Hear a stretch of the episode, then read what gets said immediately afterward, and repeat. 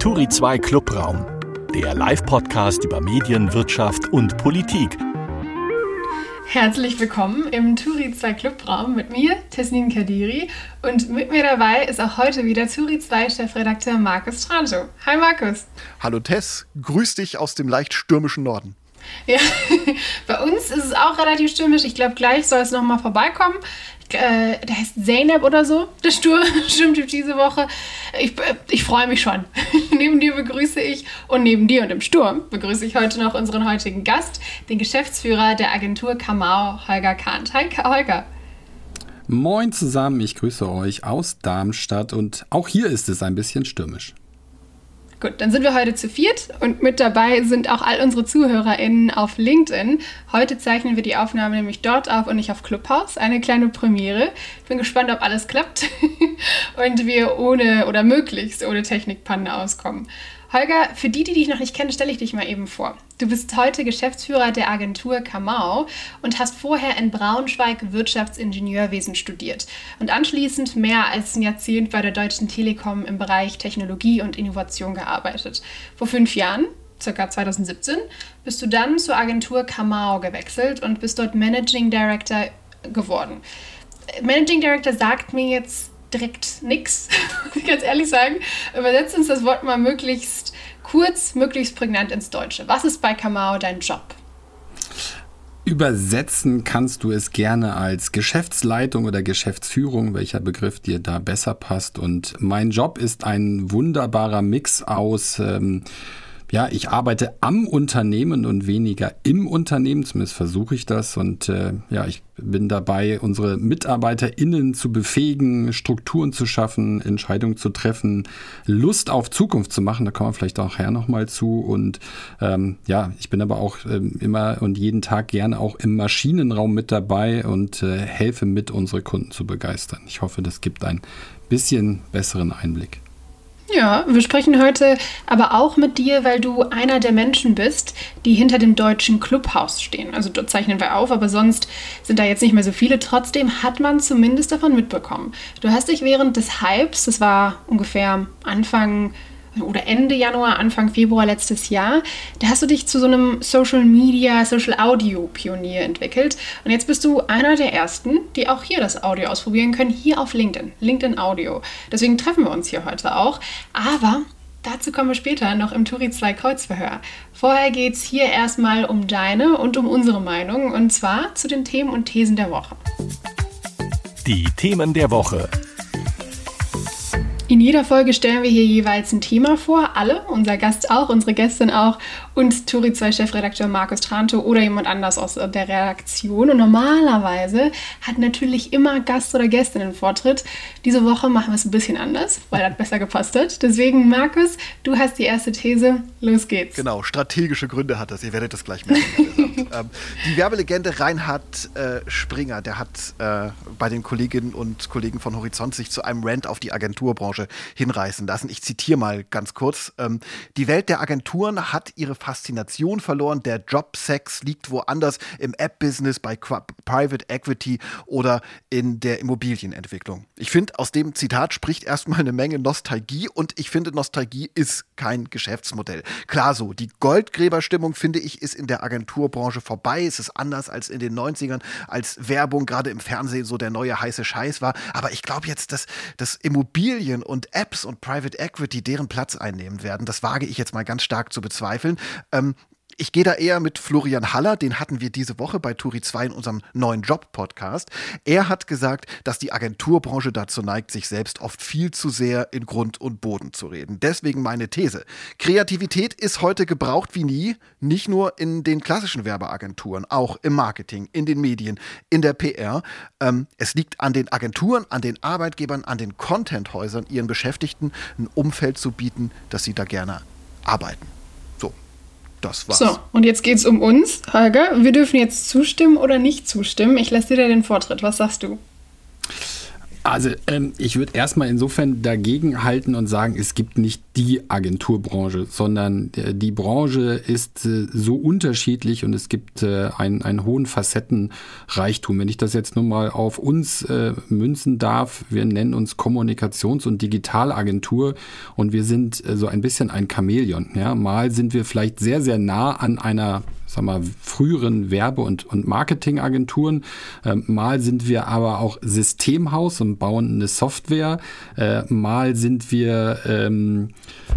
eine Unternehmensberatung. Ja, also von daher mein erstes Statement wäre, es gibt nicht die eine Agenturbranche ähm, und der, der These von, von Markus würde ich mich insofern auf jeden Fall anschließen. Kreativität ist äh, mehr gefragt denn je und äh, ja, es, es liegt nicht nur an den Agenturen, sondern es liegt an allen Unternehmen, ein, ein Umfeld zu schaffen, in dem man kreativ arbeiten kann, weil ich glaube, wir wissen alle, Kreativität lässt sich nicht anordnen. Ja, also auch wenn Kunden natürlich sehr gerne mal sagen, Mensch, jetzt seid doch mal kreativ, jetzt seid doch mal innovativ, eins der Sätze, die ich immer ganz besonders schlimm finde.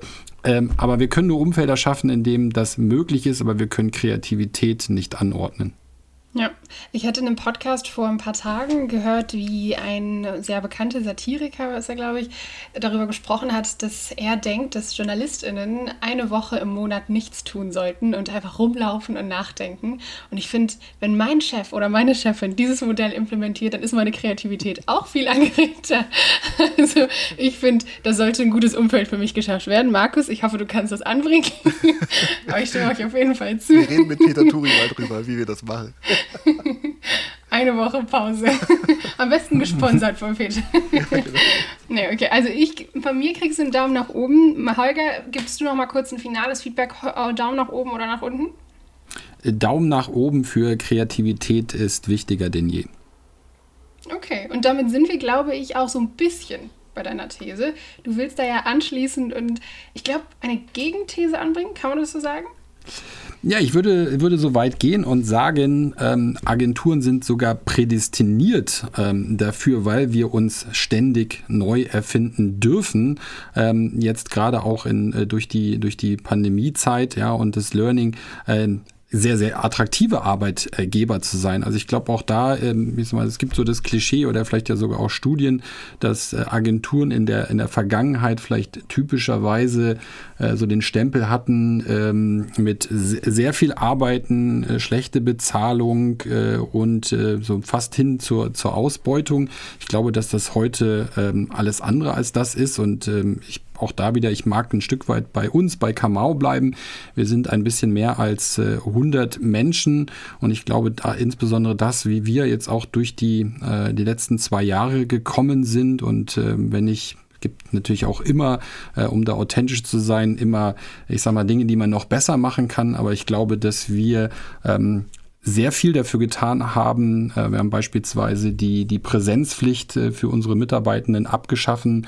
Wir haben äh, zwar Kernarbeitszeiten, aber ansonsten ist jeder bei uns frei da drin, wann, wo und wie er seine, seine Arbeit verrichtet. Und wir achten beispielsweise auch sehr darauf, dass wir Angebote haben, selbst wenn wir jetzt eben nicht mehr uns jeden Tag in unseren Büros, die wir jetzt heute Begegnungsstätten nennen, sehen, dass wir einfach konsequent Anlässe haben, um einander äh, zu begegnen und äh, uns, uns auszutauschen, auf unsere mentale Gesundheit äh, zu achten, wir Sport miteinander machen, auch wenn es äh, virtuell ist. Also von daher glaube ich, dass wir aufgrund äh, dessen, was von Agenturen erwartet sind, prädestiniert sind, genau äh, im Rahmen von New Work, neuen Zeitarbeitsmodellen. Irgendwie vier Tage Woche in Belgien ging diese Woche durch die Medien. Also okay, ich glaube, dass. So viel zu deiner These. Das ist deine These? Agenturen sind geradezu prädestiniert dazu. Holger, Exakt. Daumen nach, äh, Markus, sorry. Ja. Markus, Daumen nach oben oder Daumen nach unten? Ähm, ich, ich bin mir noch nicht ganz sicher. Ich würde noch mal eine Nachfrage stellen. Und zwar, ähm, das, das Problem bei New Work und das, was äh, man auch selbst, wenn man so in New Work äh, Settings arbeitet, oft hat, ist das, dass ähm, das eine ist die Flexibilität, das andere ist die Entgrenzung. Ja, ähm, ich glaube, dass Arbeitgeberinnen und Arbeitgeber aufpassen müssen, dass sie sozusagen bei all der Flexibilität, die sie ihren Mitarbeitenden gewähren, nicht ähm, sozusagen äh, fordern, dass die Flexibilität äh, völlig entgrenzt ist und dass äh, bestimmte Dinge dann, also es mag Leute geben, die sagen, 9 to 5 ist gut für mich und da kann ich gut mit leben, nicht? Also das würde ich in, in dem Fall, in dem Fall mal so in den Raum stellen wollen und der zweite Punkt wäre noch, ähm, funktioniert das, Holger, das weißt du vielleicht besser als ich, mit Teilzeit, auch in einem überschaubaren Unternehmen wie eures das ist, funktioniert das, dass man da Teilzeitmodelle hat, dass man da ähm, ein Sabbatical macht, funktioniert das auch in der Führungsebene womöglich? Zu beiden würde ich sagen, ja. Bei deinen, ich bin mir nicht sicher, ob ich deine Nachfrage richtig verstanden habe. Also wenn du mit Entgrenzung meinst, dass eine vielleicht überdosierte Flexibilität dann zu sehr Privat und Berufliches mhm. vermischt, da würde ich an die Eigenverantwortlichkeit jedes Mitarbeiters, Mitarbeiterin appellieren und zu sagen, jeder äh, darf sich ja genau aus dieser Flexibilität herausnehmen, zu sagen, hey, möchte ich 9 to 5, dann ist das genauso okay wie jemand, der sagt, ich arbeite vielleicht an einem Tag ein bisschen mehr, dafür an einem anderen Tag ein bisschen weniger. Ich finde genau das ist doch das Spannende, dass, sag mal, das, das Angebot für, für alle Bedürfnisse oder für die wesentlichen Bedürfnisse genau etwas parat hat. Ich finde halt in dem Moment, wo ähm, der alte, ich glaube, äh, Jung von Matschbruch war es, äh, arbeiten bis zum Umfallen, ähm, so, so, solange so, solang es nicht dahin läuft, ähm, äh, ist das, glaube ich, äh, ist das, glaube ich, kann ich deiner These einen Daumen nach oben geben. Schön ist doch dann, wenn die, wenn die Arbeit sich nicht nach Arbeit anfühlt. Oh, ganz gefährlich, wenn die Arbeit sich nicht nach Arbeit anfühlt. Leute, Leute, ganz gefährlich. Da sind wir dann wieder bei, bei Gabor Steingart, der hat das auch mal erzählt hier in diesem Podcast, genau. Und alle JournalistInnen, die ich kenne. Aber ich weiß auch nicht, ob wir das alle so ernst meinen. Ich stimme auf jeden Fall auch zu und komme zu meiner These, die zumindest anschließt bei dem Punkt Arbeiten und frei sein, wie ich finde. Also der WDR hat darüber nachgedacht, Social-Media-Regeln für die privaten Profile ihrer Angestellten aufzustellen. Das wurde dann wieder revidiert, das ist nicht passiert, aber ich muss sagen, dass ich diese grundsätzliche Debatte in den letzten Monaten und auch Jahren immer mehr höre. Also von Leuten, die genau wie ich eher jünger sind, äh, an Nachwuchsjournals sind, aber auch von älteren KollegInnen, die Instagram auf jeden Fall immer privat stellen und das auch gar nicht verstehen können, dass jemand wie ich zum Beispiel nicht privat ist. Und dass es manche JournalistInnen gibt, die ihre Meinung sogar in Feedposts kundgeben oder Profilen folgen, weil das ihre Meinung darstellt. Es ergibt meiner Meinung nach einfach keinen Sinn, die Haltung oder die privaten Interessen von JournalistInnen unsichtbar machen zu wollen, um sich zu schützen. Zum Beispiel als Westdeutscher Rundfunk, aber auch als ganz andere Redaktionen. Da gibt es ja viele Redaktionen, die ein Problem mit haben. Wenn ihre Angestellten in ihrem Profil stehen haben, ey, ich bin Journalistin, bin übrigens beim WDR und äh, ich like dieses Profil oder diesen Beitrag. Ich finde, man sollte Privatperson sein dürfen. Und Privatperson, und das ist mein Punkt, heißt heute etwas anderes als früher. Man muss sich als Redaktion und als Medienhaus daran gewöhnen. Es ist nun mal so, dass es normal ist für jemanden in meinem Alter und auch für etwas ältere Genres, auf Instagram ein Profil zu haben, auf Twitter ein Profil zu haben, manchmal was zu tweeten. Und klar, wenn man jetzt eine tiefergehende Recherche zu einem Thema hat, dann sollte man vielleicht nicht einem Protagonisten folgen, der andere nicht, oder einen Hate-Tweet veröffentlichen. Das sollte man auf jeden Fall nochmal getrennt betrachten. Aber grundsätzlich ist meine These, diese Debatte muss aufhören. Genauso wie es beim WDR jetzt so war, dass die geplanten Social-Media-Regeln für private Profile überdacht und zurückgezogen wurden, hat auch diese grundsätzliche Pseudodiskussion keine Existenzberechtigung. So, Markus, Holger, was sagt ihr? Holger, willst du zuerst? Gerne.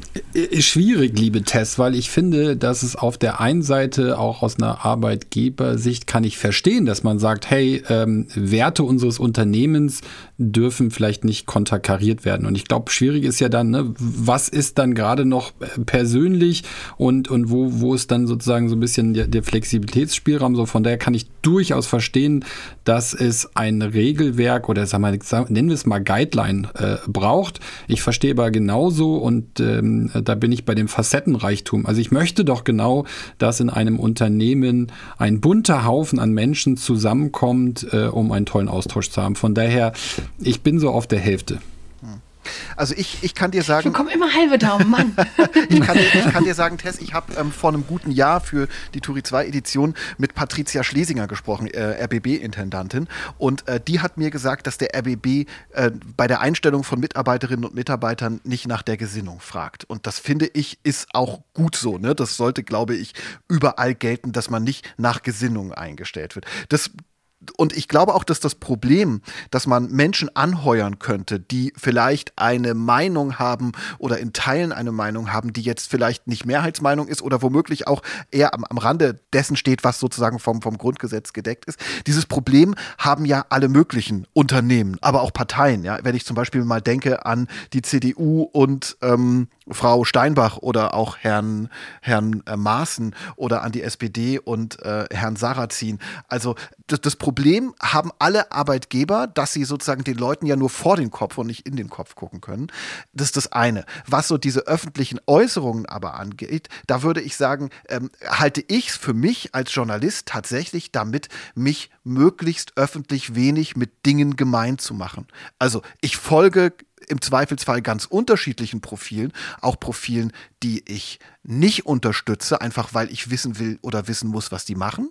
Ähm, und ähm, Retweets, ich versuche das, ich versuche das wirklich sehr, sehr wenig zu, zu halten, ähm, einfach weil ich muss, glaube ich, als, als Chefredakteur von Tori 2 mit ganz vielen unterschiedlichen Menschen reden können und ähm, ich muss denen nicht, ich muss nicht jedem meine, meine Meinung auf die Nase binden. Ja? So, das, deswegen bin ich noch jemand, der sagt, ein bisschen Zurückhaltung kann der journalistischen, also in der Öffentlichkeit Zurückhaltung, kann der journalistischen Ausgewogenheit oder auch der Tatsache, dass man, dass man mit vielen unterschiedlichen Menschen reden muss, eigentlich nur gut tun.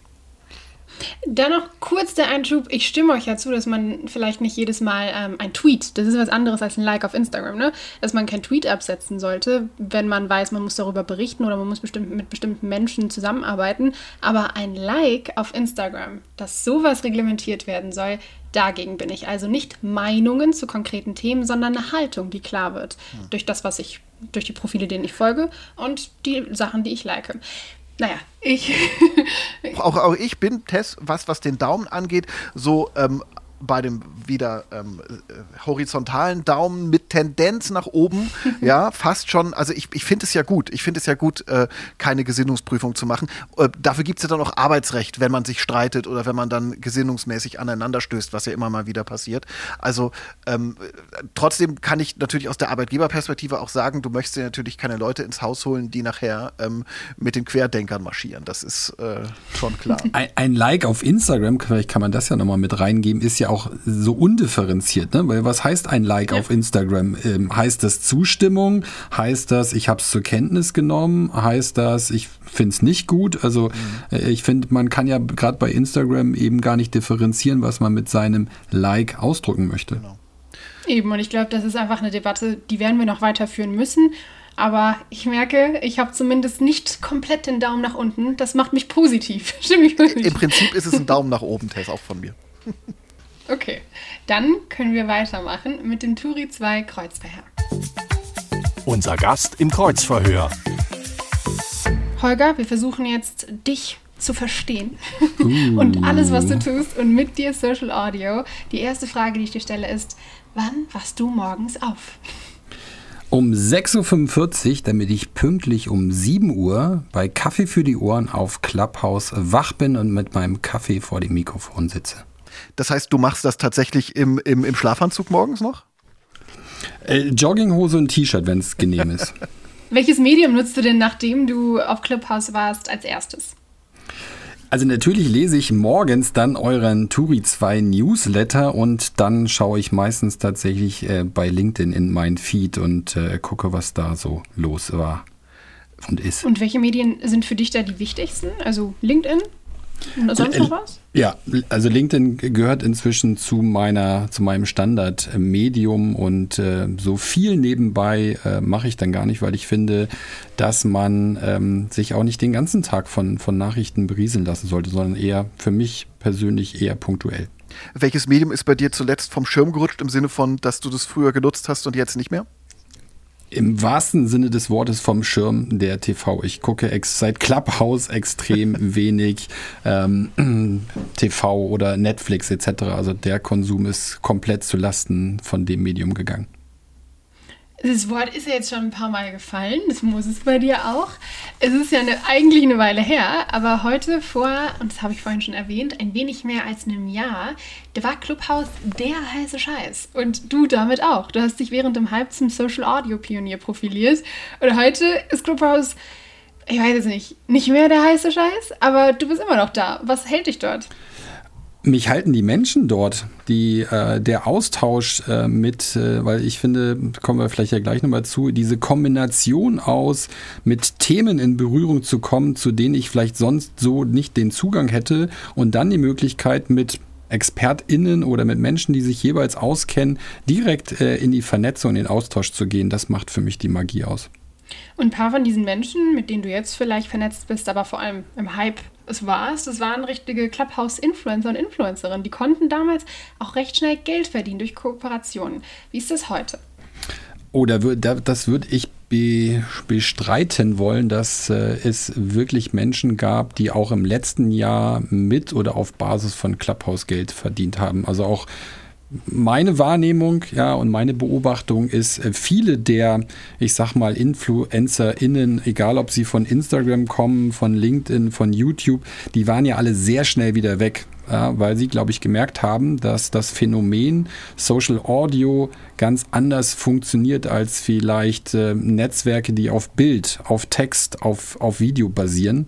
Ähm, Wenn es interessiert, können wir da ja nochmal zu, zu sprechen. Das heißt, meine These an der Stelle äh, wäre, InfluencerInnen aus anderen Kanälen sind nicht automatisch, selbst wenn sie dort eine sehr große Reichweite haben, nicht automatisch erfolgreich auf Social Audio. Funktioniert das überhaupt grundsätzlich, dass man äh, seine, seine Zeit, die man auf Clubhouse verbringt, wenn man äh, bestimmte Formate schafft, dass man damit Geld verdienen kann? Das glaube ich auf jeden Fall. Ähm, ich glaube nur nicht so, Tess, wie ich, wenn ich dich richtig verstanden habe, dass jetzt im letzten Jahr da groß Geld verdient wurde. Also ich glaube, dass wie mit allem äh, braucht es am Ende des Tages zumindest für gewisse Formate eine Monetarisierung, um genau den Anreiz zu haben. Und das ist mit Sicherheit auch einer der Gründe, würde ich jetzt mal sagen, warum der, äh, der Clubhouse-Hype, wobei ich meine, Hype muss ja irgendwann abebben, sonst äh, hätte man ja einen dauerhaften Hype. Aber ich sag mal, die Nachhaltigkeit von Clubhouse hat mit Sicherheit. TikTok hält er ja schon länger, würde ich sagen. Das war ja auch ein Hype, vor allem während der Corona-Pandemie zu Beginn. Und jetzt ist es immer noch ein größeres Ding als zum Beispiel Clubhouse. Äh, keine Frage. Und einer der Gründe ist mit Sicherheit, dass es Monetarisierungsanreize auf, auf Clubhouse, auf einer Creator-Ebene nicht gab oder nicht in dem Maße gab. Und das fehlt bis heute. Und da wäre ich jetzt auch zuversichtlich, dass äh, beispielsweise LinkedIn das ein Stück weit anders macht, weil sie da auch andere Ausgangsvoraussetzungen haben.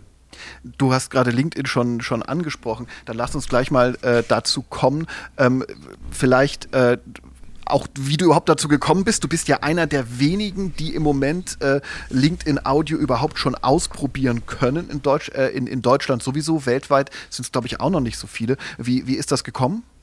Ja, das war ein ganz äh, lustiger Zufall. Ähm, LinkedIn Audio gibt es jetzt, glaube ich, so seit circa vier, vier Wochen. Ähm, und klar, das, das, Thema hatte dann sofort meine Aufmerksamkeit und ich war in den, in den ersten Räumen drin und habe dann mit dem Sven Vollbrecht, den man auch von äh, Clubhouse kennt, dann habe ich davon erzählt und er war auch direkt äh, ähm, elektrisiert. Und dann haben wir uns eben versprochen, dass wenn wir LinkedIn Audio Events Räume sehen, dass wir uns dann gegenseitig anpingen. Und dann waren wir zusammen in einem Raum, der war vergleichsweise klein, ähm, äh, wo wir dann mit einem Ehepaar aus Österreich, die schon Zugang zu dem Beta-Programm hatten, ähm, uns ausgetauscht haben. Und dann war netterweise jemand, äh, eine äh, Creator-Managerin von LinkedIn dabei, die ist dann hellhörig geworden und hat uns dann direkt im Nachgang angeschrieben, ah, okay. ob wir Lust haben, mit Teil des Beta-Programms zu sein. Und dann ähm, konnte ich es nicht ganz glauben, weil also ich bin auf LinkedIn ja nun wirklich ähm, ein ganz, ganz kleines Licht und ähm, ich habe es dann auch erst nicht erzählt. Ich habe es dann erst erzählt, als ich tatsächlich die Nachricht hatte, hey, ähm, du hast jetzt hier die, die Möglichkeit, LinkedIn Audio Events einzustellen. Und ja, es sind, glaube ich, weltweit sind wir so circa 400 in der Beta-Gruppe. Im deutschsprachigen Raum müssten es so 15, 15 Menschen sein. Kannst du damit Geld verdienen hier? Also verdienst du damit Geld?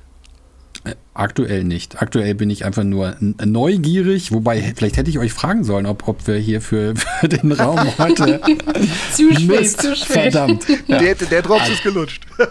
ja, aber also ich kann es mir schon, schon vorstellen, gerade weil ja auch, ich sag mal, Unternehmen und die Audience da ist. Ne? Und äh, wer jetzt auch ähm, ähm, also ich habe jetzt gerade auch die letzten zwei Wochen natürlich damit verbracht zu überlegen, was, was tun wir als Kamau damit, was mache ich als Holger Kahn damit und habe natürlich in meinem Netzwerk jetzt auch mal den ein oder anderen Ballon gestartet, um gerade in dieser First Mover Phase die Möglichkeit zu geben, hey, wer hat denn Lust, hier ein LinkedIn Audio Event zu machen und ähm, wer ist vielleicht auch dafür bereit, entweder direkt Geld zu zahlen oder irgendwie daraus ein Projekt zu machen? Das macht schon Sinn aus meiner Sicht.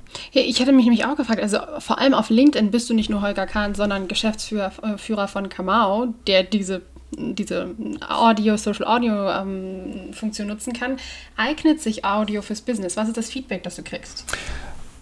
Audio nut also eignet sich auf jeden Fall für, für Business, weil ich finde, was wir, oder was zumindest in meinem Kopf immer drin ist, Sprache ist ja etwas, was uns Menschen natürlich gegeben ist. Ja? Und ähm, wir, wir, wir sprechen den ganzen Tag und natürlich irgendwie auch im Business und ähm, auch Formate, die wir ja von aus der Clubhouse-Zeit kennen, ob das äh, Talks sind in Vorbereitung beispielsweise zu einem Event. Ja, also jetzt in Kürze startet ja der Mobile World Congress in Barcelona. Ich kann mir super gut vorstellen, mit dem ein oder anderen Unternehmen vielleicht vorher einen, einen Talk zu machen und zu sagen, Mensch, was passiert denn auf, äh, auf dem Mobile World Congress oder auch im, im Nachgang?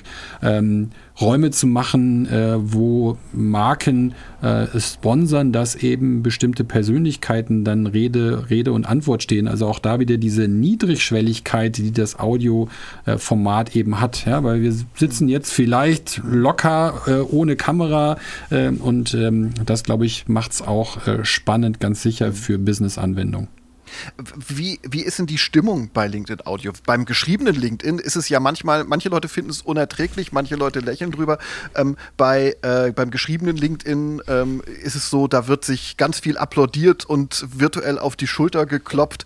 Ähm, wie sind die Gespräche in den Audioräumen? Geht es da vielleicht ein bisschen kontroverser zu?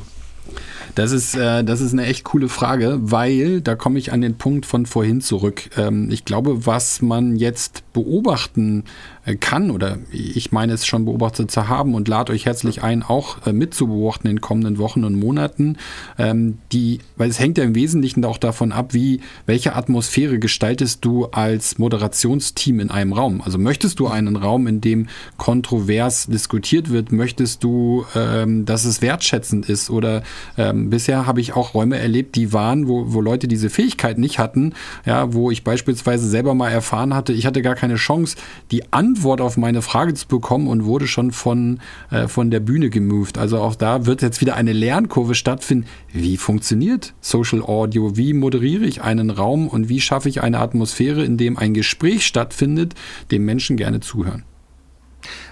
Kannst du eine hm. Tendenz sagen, wann ähm, mehr Leute als nur 400 auf der Welt LinkedIn Audio ausprobieren können? Wann kommt der große Rollout?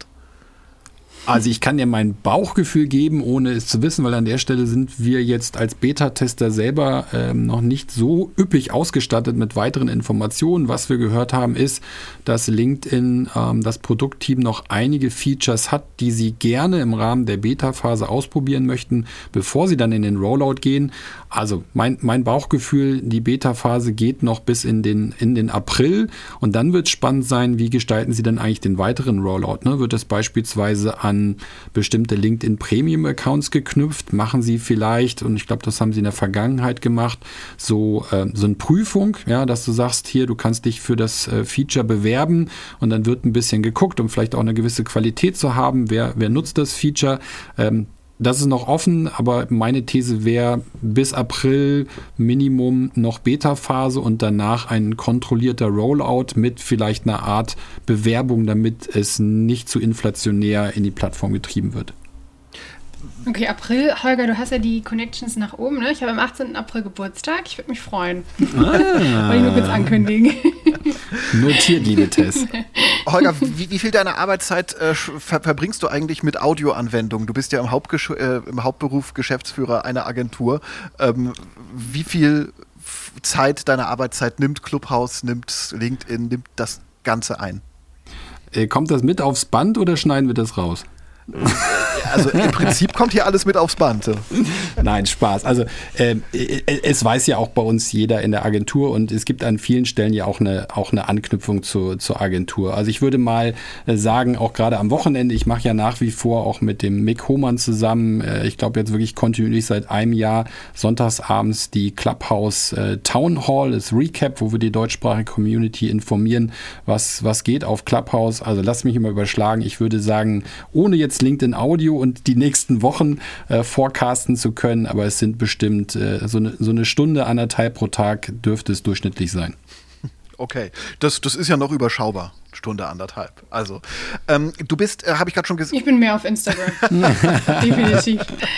Ähm, sag mal, ähm, Managing Director der Agentur Kamau, ihr seid, ähm, ihr macht, du hast gerade schon gesagt, ihr macht ganz unterschiedliche Sachen. Mal seid ihr eine Beratungsunternehmen, äh, mal seid ihr, mal seid ihr ein, ein, ähm, ein Systemhaus. Äh, was, was, was macht ihr eigentlich so grundsätzlich? Also kannst du mal ein Beispiel ja. für deine Arbeit geben? Ja, also wir haben, haben, uns nämlich gerade in den letzten Wochen, Monaten damit beschäftigt, was, was erwarten denn eigentlich unsere Kunden so von uns und wir haben mal äh, das irgendwie geclustert und äh, vielleicht könnt ihr da auch äh, das nachvollziehen, dass Kunden uns im Kern aus drei Gründen anfragen. Erstens, äh, weil sie gerade für gewisse Dinge selber keine Zeit und äh, Ressourcen haben. Das heißt, wir helfen einfach mit, ähm, Dinge aus dem Tagesgeschäft äh, mal eben wegzuwuppen. Ähm, dann gibt es vielleicht Dinge, wo wir mal einen Kopf öffnen und eine Inspiration machen und, und helfen, ja, mal auch eine Vision zu verkaufen. Und manchmal wird einfach eine gewisse Expertise gebraucht, die im Unternehmen gerade nicht da ist. Das sind so die drei Anflanschen. Punte.